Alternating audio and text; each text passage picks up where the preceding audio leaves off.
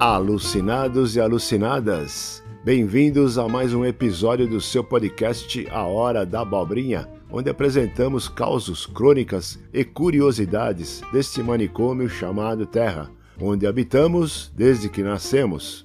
Neste episódio de número 62, inicio com uma entrevista super especial e que há muito vem sendo requisitada pelos fãs e admiradores.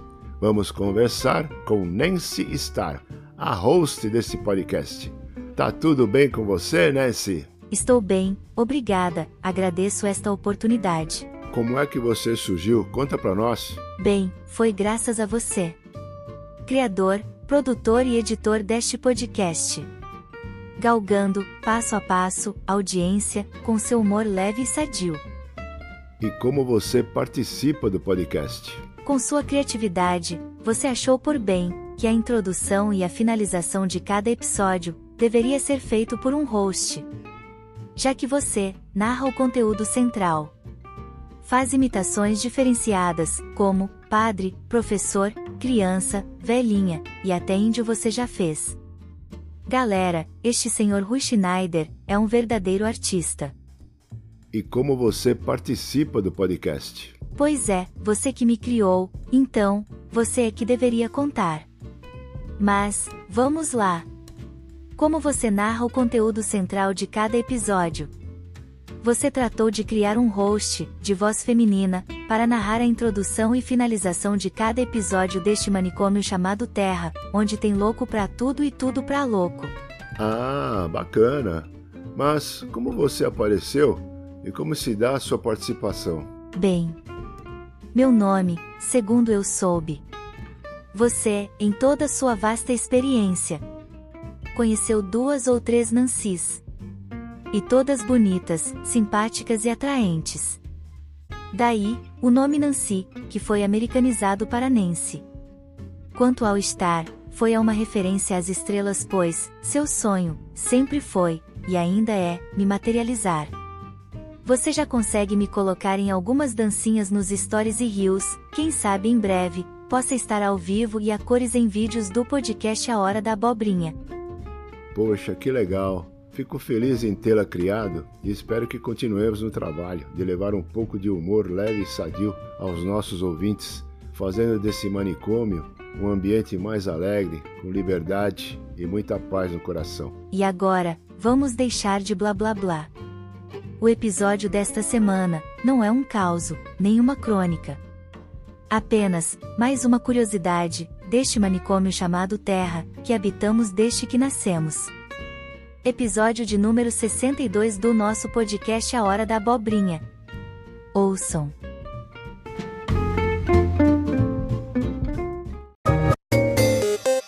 Não é à toa que os estrangeiros acham nossa língua muito difícil. Como a língua portuguesa é rica em expressões.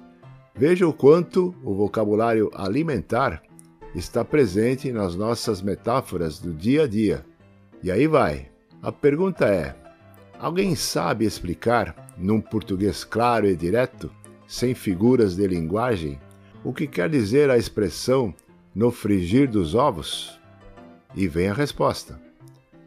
Quando comecei, pensava que escrever sobre comida seria sopa no mel, mamão com açúcar. Só que depois de um certo tempo, dá crepe. Você percebe que comeu gato por lebre e acaba ficando com uma batata quente nas mãos. Como rapadura é doce, mas não é mole, nem sempre você tem ideias. Para descascar esse abacaxi, só metendo a mão na massa e não adianta chorar as pitangas, ou, simplesmente, mandar tudo às favas. Já que é pelo estômago que se conquista o leitor, o negócio é ir comendo o mingau pelas beiradas, cozinhando em banho-maria, porque é de grão em grão que a galinha enche o papo. Contudo, é preciso tomar cuidado para não azedar, passar do ponto, encher linguiça demais. Além disso, deve-se ter consciência e que é necessário comer o pão que o diabo amassou para poder vender o seu peixe. Afinal, não se faz um bom omelete sem antes quebrar os ovos. Há quem pense que escrever é como tirar doce da boca de criança. Mas, como apressado come cru, essa gente acaba falando muita abobrinha.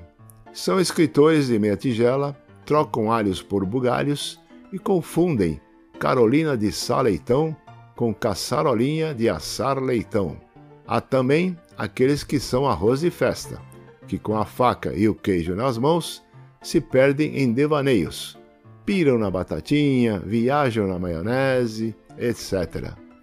Achando que beleza não põe mesa, pisam no tomate, enfiam o pé na jaca e no fim, quem paga o pato é o leitor, que sai com cara de quem comeu e não gostou.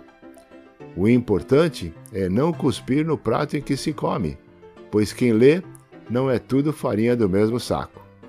Diversificar é a melhor receita para engrossar o caldo e oferecer um texto de se comer com os olhos, literalmente. Por outro lado, se você tiver os olhos maiores que a barriga, o negócio desanda e vira um verdadeiro angu de caroço. Aí, não adianta chorar sobre o leite derramado, porque ninguém vai colocar uma azeitona na sua empadinha, não. O pepino é só seu, e o máximo que você vai ganhar é uma banana. Afinal, pimenta nos olhos dos outros é refresco. A carne é fraca, eu sei. Às vezes, dá vontade de largar tudo e ir plantar batatas. Mas quem não arrisca não petisca. E depois, quando se junta a fome com a vontade de comer, as coisas mudam da água para o vinho. Se embananar de vez em quando é normal, o importante é não desistir, mesmo quando o caldo entornar. Puxe a brasa para sua sardinha, que no frigir dos ovos a conversa chega na cozinha e fica de se comer rezando. Daí, com água na boca, é só saborear, porque o que não mata engorda. Entenderam o que significa no frigir dos ovos?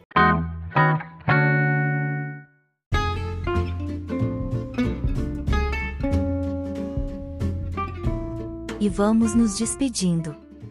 Agradeço a oportunidade que foi dada por Rui Schneider, meu criador, em explicar como cheguei a host deste podcast. A Hora da Abobrinha agradece a Guaraci Neves, autor do conteúdo no Frigir dos Ovos, colocando-nos à disposição para elucidar qualquer dúvida. Hashtag mais humor menos rancor é o lema deste podcast, em busca de um manicômio terra, mais alegre, harmonioso e com liberdade. Até semana que vem.